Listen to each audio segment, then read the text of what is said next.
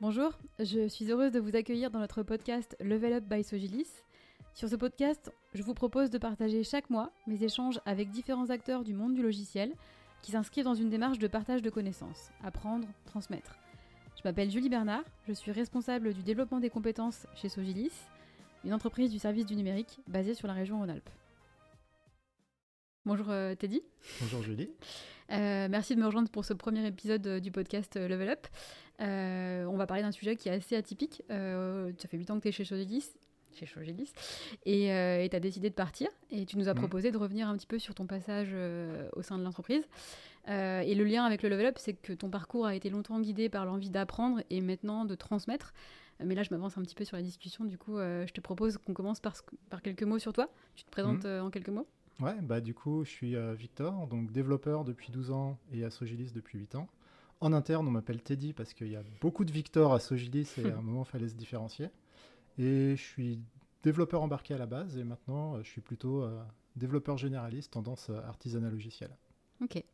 Est-ce que tu peux nous rappeler du coup qu'est-ce qui t'a donné envie de venir chez Sogilis il y a maintenant 8 ans? Ouais, bah, le premier élément déclencheur, c'est globalement, j'étais à Paris, j'aimais pas et je voulais partir. Euh, donc j'ai cherché euh, quelle ville avait de l'embarqué, enfin de l'activité en embarqué en France. Donc globalement, euh, il y avait Grenoble. Et bah, j'avais connu Sogilis parce qu'il y a un collègue qui en avait parlé via Linux FR sur en parlant de drone. Et comme à ce moment-là, je bossais dans une boîte de drone, je pensais que c'était peut-être un de mes collègues. Je l'avais contacté, il m'avait parlé de la boîte. Et à ce moment-là, j'ai vu la présentation, ça parlait euh, d'entreprises euh, libérées, ce genre de trucs. Donc euh, je me suis dit, soit c'est de la communication complètement fumeuse, soit c'est vrai et ça peut être intéressant. Du coup, quand j'ai bougé sur Grenoble, bah, j'ai contacté Sogilis. D'accord. Et puis, bah, je suis venu pour essayer. et 8 ans en ESN, du coup, puisqu'on est une ESN, qu'est-ce qui t'a donné envie de rester aussi longtemps, du coup? Ouais. Bah, globalement, le premier truc que je suis venu chercher, en fait, c'était de euh, pouvoir intervenir euh, un peu sur n'importe quel projet, parce qu'avant j'étais spécialisé. Mhm. Et en fait, euh, à Sogilis, globalement, il n'y a pas de spécialisation technique par profil. Mhm. Donc je pouvais intervenir sur à peu près tout. En plus, comme on est une petite ESN, il n'y a pas forcément d'intérêt à se spécialiser. Donc le profil généraliste est valorisé. Et puis, bah, c'était ce qui m'a fait rester la question, c'est ça? C'est ça. Ouais. bah, globalement, en fait, euh, c'est qu'il y a plein de transformations internes. C'est-à-dire que le Sogilis que j'ai connu euh, il y a 8 ans, euh, c'est plus le même que maintenant. Il y a des évolutions au niveau de la stratégie, au niveau de l'activité. On a grossi en taille, on a essayé d'aborder la question de la qualité du développement logiciel de manière différente. D'abord, on se positionnait plutôt dans euh, bah, en fait, on veut intégrer de l'agile, etc., mais à petite équipe, on a réfléchi, mais du coup, si on veut faire de la qualité, il faut aussi qu'on soit capable de proposer des offres de qualité à nos clients. On a structuré ce que ça voulait dire qu'une offre de qualité, etc. Mhm. Donc, en fait, euh, bah, je suis resté 8 ans parce que euh, j'ai pas eu besoin de quitter la boîte pour voir en fait mon boulot évoluer. Et il y a un aspect co-construction, c'est-à-dire qu'avec le fait qu'on a alors le fonctionnement entreprise libérée, c'est pas forcément clair, mais on a un modèle fort, fortement participatif, mhm. en tout cas. Du coup, ça fait que quand l'entreprise va dans une direction, en général, on peut... Euh, on comprend pourquoi va dans cette direction et on voit qu'est-ce qu'on peut faire pour accompagner ce mouvement. Et bah, moi, ça fait 8 ans que ça allait dans, dans une direction qui me convenait bien, quoi. Oui, ok. Et euh, si on reparle un peu du level up, hmm. euh, quelle a été cette évolution toi, pour toi, du coup, dans le cadre de la démarche level up de, de Sogedis? Ouais, donc là, c'est le moment de l'interview, on va passer dans un effet tunnel. bah, globalement, moi, j'ai eu plein d'étapes successives euh, en termes de postes.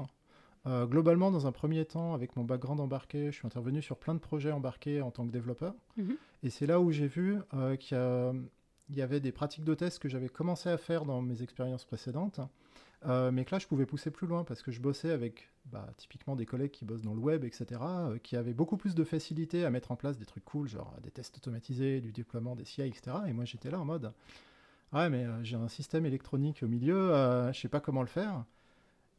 Et du coup, bah, via les projets, j'ai pu euh, trouver des réponses en fait à cette question-là en pompant, bah, en fait, comment vous avez fait côté web, ok, bah, ça on peut l'adapter, etc. Et du coup, ça m'a permis en fait d'aller beaucoup plus loin sur les pratiques dans enfin voilà, de, de dev embarqué, en voyant pas seulement l'aspect on est en train de réaliser des fonctionnalités, mais comment on le valide. Et avec ça, bah, qu'est-ce qu'on est en train de réaliser euh, sur le produit, c'est-à-dire globalement la partie construction de backlog, etc. Donc en fait, à ce moment-là, j'avais plutôt une posture euh, tech lead pour faire du design des systèmes Mhm. complets et à la fois une interaction en fait avec les clients pour aller prioriser les fonctionnalités. Et en général, il y avait des interactions assez intéressantes, c'est-à-dire qu'il y a la vision euh, du produit fini euh, qui était euh, dans la tête des product owners. Il fallait réussir à en extraire euh, ce qui était faisable facilement et qu'on pouvait facilement démontrer, et euh, ce qui serait nécessaire de faire, mais que pour l'instant, euh, potentiellement en termes de réalisation, il y avait des risques, des difficultés techniques. Et trouver le bon chemin, en fait, pour réussir à aller au produit euh, en essayant de lever les risques au plus tôt et de s'adapter quand c'est le bon moment, bah ça, c'est une activité qui était plutôt liée à une activité de Scrum Master que je faisais à ce moment-là et qui était aussi intéressante. Par contre, je me suis aperçu globalement dans cette période-là euh, que euh, le niveau de qualité des clients, en particulier quand on bossait avec les startups, euh, était quelque chose dont on n'avait pas forcément la même vision. Mhm. Euh, C'est-à-dire que quand on bosse pour des gens de l'industrie qui ont l'habitude de mettre en place un produit, ils vont avoir directement des exigences élevées. Et avec les startups, au contraire, c'était plutôt on pousse pour la fonctionnalité, quitte à parfois aller trop vite. Et du coup, nous, il y a des choses, parfois on anticipe qu'on va avoir des problèmes et c'est difficile de se faire entendre. Du coup, bah, la stratégie à ce moment-là, c'était de. euh, bah, on laisse globalement le problème arriver. Et au moment où le problème arrive, on, on donne la solution. Un des exemples que je trouve le plus illustratif parce qu'il est très physique, hein, euh, c'est euh, sur un projet pour un drone sous-marin. on disait que ce serait intéressant d'avoir un banc de test depuis un moment, mais le banc de test, globalement, ça prend du temps de le monter, ça demande du matériel supplémentaire. Donc le client disait toujours, bah, côté financement, ça va être compliqué. On fait un déplacement pour aller tester notre logiciel. On déplace un drone de 20 kg au bord d'une piscine, on étanchéifie euh, tous les raccords, etc. On va, de la pi- on va au bord de la piscine, on allume le drone et là, on a une brique flottante et on est en slip de bain à la regarder. Et là, on se dit, c'est, euh, pour investiguer qui ce qui se passe actuellement, en fait, euh, il va falloir qu'on soit capable de reproduire les problèmes. Et du coup, pour reproduire les problèmes, il faut un système identique euh, au drone qu'on met dans la piscine, mais qu'on puisse utiliser euh, avant d'aller à la piscine, et donc un banc de test. Et là, ça a été euh, parfaitement validé, parce qu'en fait, il a constaté que le Mm. problème, il allait arriver très vite, et qu'en plus, il posait énormément de problèmes, parce que se déplacer, c'était coûteux pour tout le monde, ça faisait perdre du temps. Mm. Et à partir de ce moment-là, on a pu monter le banc de test, et c'est devenu un élément de la routine dans la checklist. Voilà, on va en piscine, quand ça va passer le banc de test, on a aussi appris qu'il fallait bien emmener les bancs d'un des- voilà, pour imperméabiliser, etc. Ok. Et donc ça, c'était quelque chose d'intéressant. Euh, mais après plusieurs, enfin quelques années à faire ça, euh, je me suis aperçu que euh, moi, ce qui me bottait le plus, c'était d'aller régler les problèmes des logiciels qui ont une certaine durée d'existence. Parce que globalement, démarrer des projets from scratch, c'est plutôt satisfaisant parce qu'on n'est pas co- contraint côté technique, mais une fois qu'on a fait ça quelques fois, ben, en fait, ça devient une, une certaine routine Mhm. L'environnement technique change, mais par contre, on prend des décisions et on voit pas l'impact que ça peut avoir. Donc, on- il nous manque la boucle de feedback euh, pour être capable de comprendre bah, est-ce que, comment je pourrais prendre des meilleures décisions à l'avenir. Mhm. Donc, ma stratégie, ça a été d'aller chercher les projets euh, qui avaient des contraintes legacy et les problèmes, les, idéalement des, des trucs euh, voilà, bien affreux, euh, mais avec une volonté de reprise en main. Et donc en fait, dans cette activité qui est un peu moins populaire parmi les développeurs, je suis plus allé sur une activité de développement classique, euh, plus, so- plus solitaire au final. Et euh, parce qu'il y avait moins d'équipes en fait qui voulaient intervenir sur ces systèmes legacy. Ok. Et moi, ce que je me disais, c'est que si je veux affûter mes compétences techniques, il faut que j'ai euh, des contextes qui soient les plus difficiles possibles.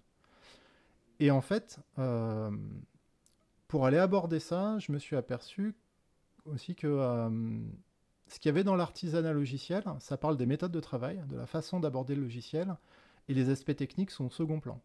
Et effectivement, j'ai constaté que la plupart du temps, sur ce genre de projet, euh, là où je pouvais apporter de la valeur, euh, c'était sur euh, l'approche pour reprendre en main le logiciel ou l'approche pour réussir à continuer le développement avec les contraintes de l'existant. Et qu'en fait, les connaissances techniques des librairies ou du langage spécifique qui étaient utilisés, c'était quelque chose d'utile, mais en général, euh, dans les équipes existantes, ils avaient déjà en fait euh, ce genre de compétences. Donc en faisant du pairing euh, ou du mob, en fait, on pouvait avancer, on pouvait avancer sans problème. Et euh, en essayant d'aller dans cette direction-là, en fait, euh, bah, y a des... la plupart du temps, en fait, en termes de pratique, on avait besoin de négocier à la hausse en fait, euh, le niveau de qualité avec les clients. parce que souvent on venait en essayant de, voilà, de mettre en place la vision qu'on avait à ce moment-là de l'état de l'art de l'artisanat logiciel. Et une fois, en fait, euh, j'ai eu un client, du coup, qui était euh, plus demandeur de bonnes pratiques que ce que je savais faire. Et du coup, c'est un client auquel j'ai appris des choses. Et euh, ça m'a mis un certain coup, en fait, de me dire que bah, la fois où je tombe, en fait, sur un client qui est littéralement demandeur à fond de bonnes pratiques, que j'avais pas réussi à y répondre.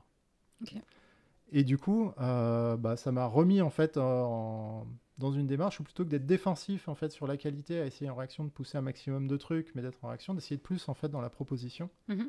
Et donc, bah, d'aller chercher, voilà, des projets qui, euh, non seulement ont, euh, ont des problèmes legacy, mais en plus, en fait, ont déjà quand même une vision et sont preneurs, en fait, d'accompagnement pour aller vers euh, la mise en place de ces pratiques-là. Ok. Et en poussant globalement bah, ce chemin à fond, on arrive à euh, mon activité aujourd'hui en tant que développeur où bah, je me mets toujours comme développeur en fait. Euh, c'est une fiche de poste qui me convient très bien. Mais en termes d'activité, euh, je me vois plutôt comme un agent infiltré pour faire du coaching interne sans qu'on le sache, Mhm. mais en tant que collègue en fait. Oui. Donc globalement, via le pairing, et puis plutôt que de faire des recommandations sur ah, on devrait faire ça, bah, on essaye de mettre en place des pratiques. On voit est-ce que c'est adapté par rapport au contexte de ce projet précis, et ça permet d'adapter de manière euh, beaucoup plus pertinente en fait euh, bah, ce qu'on peut lire dans les livres sur la- l'artisanat logiciel, etc. Et puis, euh, à côté de ça, en fait, pendant ces 8 ans, donc ça, c'était plutôt mon activité de développeur. Mhm. Et à Sogilis, il y a un concept apprendre et transmettre, et ça, ça me, en fait, ça me va plutôt bien. Euh, J'ai aussi eu une activité, en fait, de euh, transmission de connaissances euh, via la formation. Mhm. Donc, globalement, ça a commencé à, bah, quand je suis arrivé, il y avait une formation guide qui existait. Et euh, j'ai eu euh, l'opportunité bah, de faire formateur guide. Alors c'était un outil que j'utilisais euh, quotidiennement avant et à un niveau que je pensais assez poussé. Et je me suis rendu compte en préparant la formation pour la donner qu'il y avait des fondamentaux à- aux côtés desquels j'étais complètement passé à côté. Et qui m'ont littéralement fait comprendre des choses magiques. C'est-à-dire avant je savais euh, bah, le comportement c'est ça. Et maintenant en plus je comprenais pourquoi le comportement c'est ça. Donc c'était absolument génial. Et quand j'ai été formateur guide, voilà, c'était sur des connaissances quand même pas mal basées sur ce que j'avais avant, mais j'avais pas l'impression, j'avais plus l'impression que j'ai besoin d'apprendre des choses, euh, en particulier pour me déspécialiser de mon expérience euh, embarquée, c'est euh, dans un contexte très particulier. Mais après quelques années, je me suis dit, mais en fait, là, j'ai des trucs qui qui seraient intéressants de connaître pour le reste de l'équipe. Mhm. Et les collègues avec qui je bosse euh, euh, sur les projets, en fait, euh, on apprend des choses ensemble, mais les collègues avec qui je bosse pas, bah, en fait, ils apprennent pas. Mm. Et cette transmission, ça a commencé par le fait que globalement, euh, j'ai pu me détacher, euh, enfin, faire euh, de l'enseignement à la fac hein, euh, sur des trucs que je maîtrisais bien, la programmation C, le shell, etc., et les bases d'Unix, en parallèle de mon boulot. Et ça m'a permis d'expérimenter voilà, euh, de la formation pour adultes en fait, euh, auprès d'un public spécialisé. J'ai trouvé ça génial. Le côté euh, carré était intéressant. Par contre, le- l'enseignement à la fac, c'est catastrophique. On n'a pas de moyens. les gens qui décrochent, on s'en tape, etc. Donc c'était quelque chose à la fois super intéressant, si les étudiants sont top, et à la fois très frustrant parce que je trouvais que c'était pas du tout efficace. Oui. Et euh, un petit peu après, en fait, il y a eu des discussions euh, sur euh, comment est-ce qu'on atteint, comment est-ce qu'on essaye de garantir le niveau de qualité euh, sur les projets que réalise Sogilis Mhm. pour que les clients globalement ce soit pas à la loterie de ah, bah ils ont des gens qui sont bien capés sur les aspects méthodes et ils ont un truc top et puis si c'est pas le cas ils auront autre chose quoi Mm. Donc, euh, pour le rendre reproductible et il, il s'est démarré en fait des discussions de faire un vrai parcours de formation en fait à l'intérieur de Sogilis de manière à atteindre bah, globalement un, un socle de base Mhm. et là-dedans j'ai vu en fait l'opportunité euh, de faire un plan de formation sur euh, ce qui est vraiment important pour moi et qui est une vision partagée au niveau du groupe, c'est-à-dire pas les technos mais les méthodes. Mhm. Et surtout, on ne forme pas nos collègues pour leur donner une note à la fin. On forme les collègues à la fin pour que quand on bosse sur un projet euh, et qu'on va mettre en place les meilleures pratiques pour réussir, Mhm. et globalement, bah, on, on termine la journée en mode euh, on a réglé des trucs, on n'est pas stressé et tout se passe bien.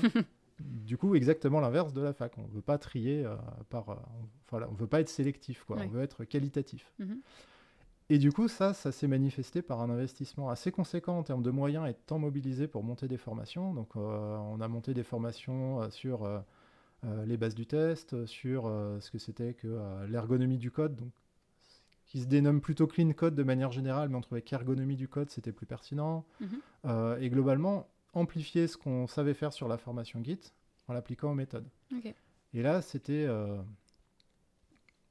absolument génial en fait de voir une dynamique de groupe euh, où initialement, enfin voilà, on était un, petit noyau dur en fait à définir un plan, etc. Et au fur et à mesure, en fait, le système a pris ça en main. Mhm. Et il y a des formations qui se sont montées euh, sans qu'on ait à intervenir, etc. Et euh, globalement, bah maintenant ça roule quoi. et en même temps, sur cet aspect formation, en fait, on s'est aperçu en faisant les essais que quand on transmet les connaissances théoriques, euh, ça fait qu'il y a énormément de personnes qui bénéficient de ça, qui ont une connaissance, voilà, qu'est-ce que c'est que le test-driven development, qu'est-ce que c'est que l'ergonomie du code, mais que c'était pas suffisant euh, pour réussir à transformer ça de manière mécanique par des pratiques sur les projets. Et là, c'est là l'état de voilà la transmission de connaissances telle qu'on l'a aujourd'hui, c'est qu'on essaye bah, maintenant d'intégrer, euh, de réfléchir un peu sur comment est-ce qu'on va faire pour passer à la mise en pratique de manière un peu plus mécanique. C'est-à-dire Mhm. qu'il y a eu quelques personnes qui se sont mises à faire, à faire des nouvelles pratiques euh, sur les projets et ça marche bien. Et potentiellement, on va tenter une approche différente. Et en fait, sur la transmission de connaissances comme sur le développement, en fait, moi, c'est un peu mon expérience à Sogelis. C'est, euh, bah, on va dans une direction, on essaye des trucs, il y a des choses qui marchent, des choses qui marchent pas, on s'adapte, et puis le contexte change, on grossit, et, et ça continue, quoi. Et dans cette démarche, est-ce qu'on parle aussi de ton activité de conférencier, du coup, euh, qui, qui est aussi de Ouais. vulgariser, transmettre un petit peu? Ouais, bah du coup on peut en parler. Euh, bah, c'est vrai que globalement il y a eu une réflexion, il y a... euh, Alors si je commence par ma réflexion interne, globalement une fois qu'on a mis en place le programme de formation euh, sur des pratiques genre le test driven development, il y a une problématique qui s'est posée, c'est bah, en fait euh, on forme euh, à certaines pratiques parce qu'on pense qu'elles sont bonnes, et en même temps c'est des pratiques minoritaires dans l'industrie.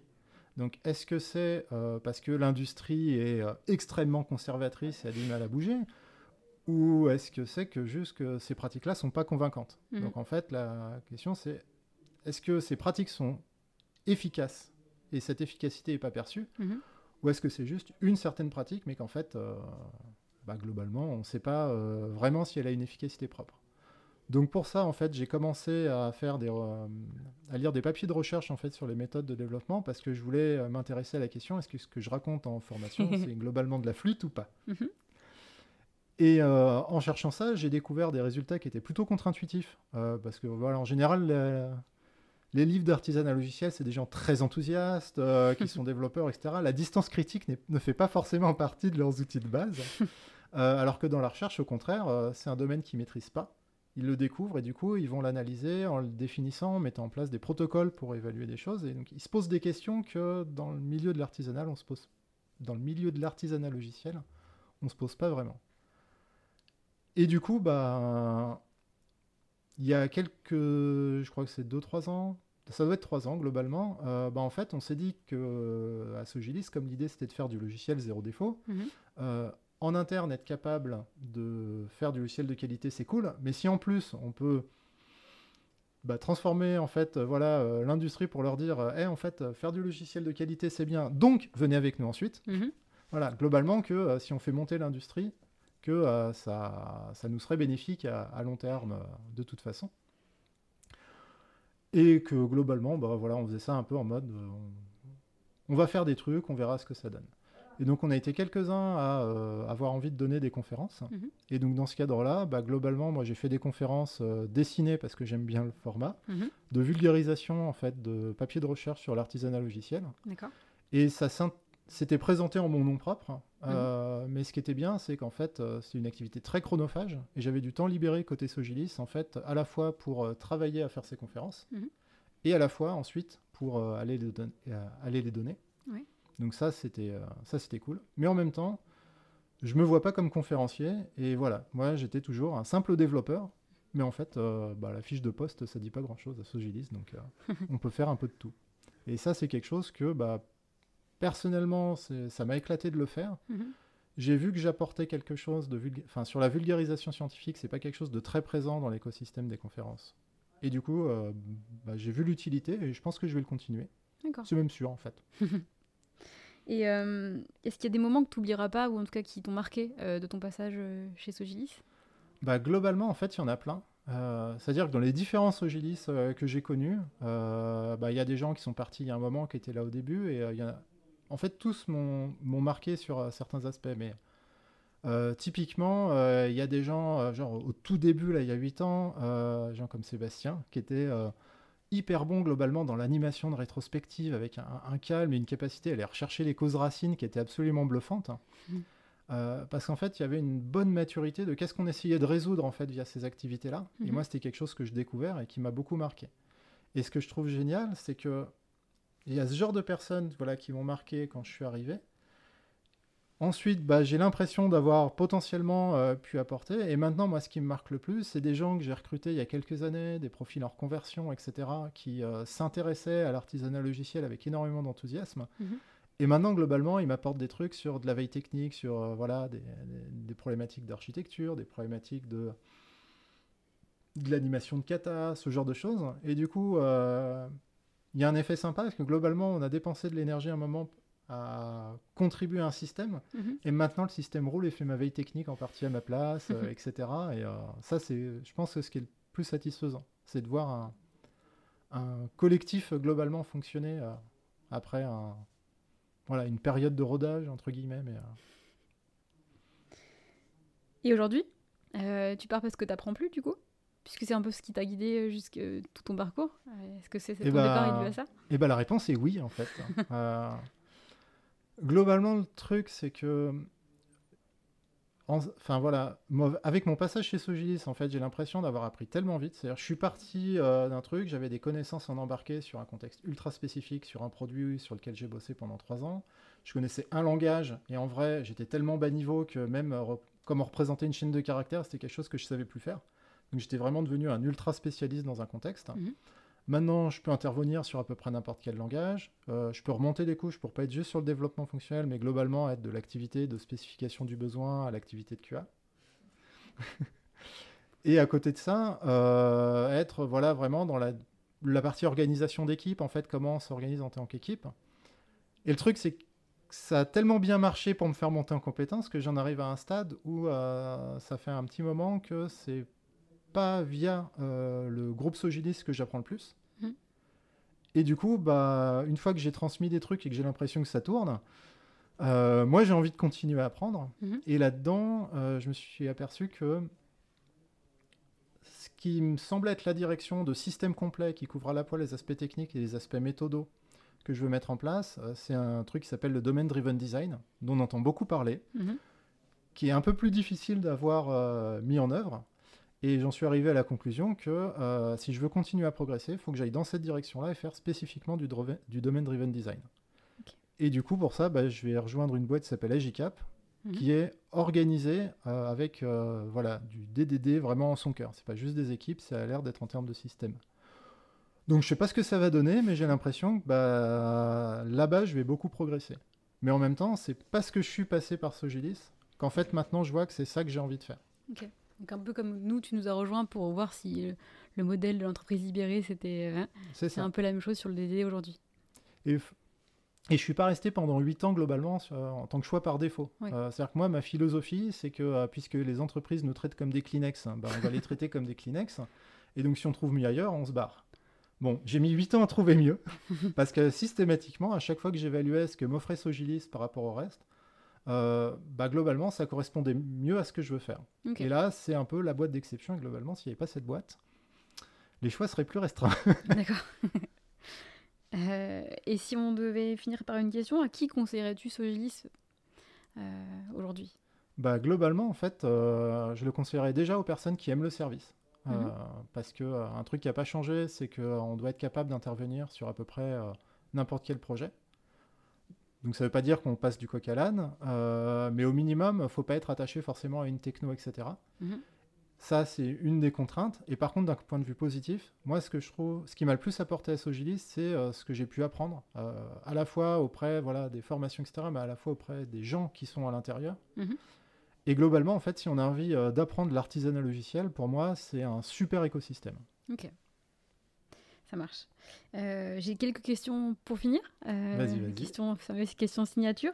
Euh, Qu'est-ce que tu as appris cette année qui t'a marqué? Ah bah, moi, ce qui m'a marqué, du coup, c'est bah, le domain driven design. Mhm. C'est-à-dire que via une formation organisée par Sogilis, merci beaucoup. Euh, bah, du coup, j'ai eu une introduction en fait au DDD avec deux jours de pratique euh, et j'avais identifié que c'était le besoin et ça, ça me l'a confirmé. Mhm. Et c'est vraiment le truc que je retiens, quoi. Ok. Et maintenant, je vois euh, du, du DDD partout. oui, il faut en faire, répondons-le. Du coup, je me pose des questions sur ma, ma propre distance critique vis-à-vis du DDD. Il y a peut-être une future conf là-dessus, mais... Et si tu devais nous conseiller une lecture, enfin conseiller une, une lecture à nos, à nos auditeurs du coup, qu'est-ce Ouais. que... Euh, bah moi, ce que je conseillerais euh, typiquement à des personnes qui veulent se lancer dans l'artisanat logiciel actuellement, c'est le bouquin Softwarecraft, euh, Mhm. qui a été fait par un collectif de personnes euh, super et qui, qui est sorti il y a très peu de temps et qui est un panorama en fait des pratiques de l'artisanat logiciel. Donc avant, il y avait plein de bouquins en anglais pénibles à les lire et là, on a un bouquin en français qui s'intestit sous, qui est euh, 20 ans après les autres globalement. Mhm. Euh, et qui marche bien. Donc je l'ai conseillé à des personnes, genre des stagiaires que j'ai il n'y a pas longtemps, Mhm. et euh, bah, ils ont retrouvé en fait là-dedans toutes les discussions qu'on a dans les conférences euh, craft globalement grenobloises, etc. Donc c'est que ça recoupe plutôt bien, mais en plus c'est accessible. Et après pour les gens bah, plus expérimentés, je dirais ça dépend du contexte. Quel est le prochain événement technique auquel tu voudrais participer est-ce que tu en as un en tête là du coup Ouais. Euh, bah du coup, il y a un meet-up euh, DDDFR à Paris pendant mes vacances euh, Ouais. le 17 octobre euh, auquel je vais essayer d'assister. Et puis sinon, en conférence, je vais essayer d'assister en janvier à Tour Tech qui m'avait beaucoup plu. C'est une conf où il y a à la fois des aspects tech, à la fois des aspects méthode et à la fois du social tech. Et j'ai beaucoup aimé le temps. Et puis sinon, il y a les Human Talks Grenoble, où il y a des petites présentations courtes et je trouve ça absolument top. Donc je vais essayer. Ma résolution, c'est d'y aller régulièrement cette année. Ça marche. Et une dernière question. euh, si on veut poursuivre la conversation avec toi, du coup, est-ce est-ce qu'on peut te contacter? Ouais, bah globalement, euh, le choix privilégié, c'est de venir aux events grenoblois parce qu'en général, euh, j'y suis. Pas les techniques, mais ce craft, donc Alpcraft, etc. Mhm. J'ai un compte Twitter, on peut me contacter, mais vu la toxicité de ce réseau, globalement, il y a... je serais ravi de revoir des discussions techniques qui se basent sur de la méthode. Et puis, si vous voulez me contacter, mais que je vous réponde pas, il y a LinkedIn.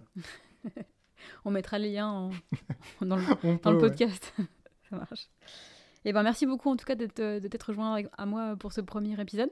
Cool, ravi de crash tester. Et puis bonne, bonne continuation du coup. On Merci. se recroisera. Il y y a des chances.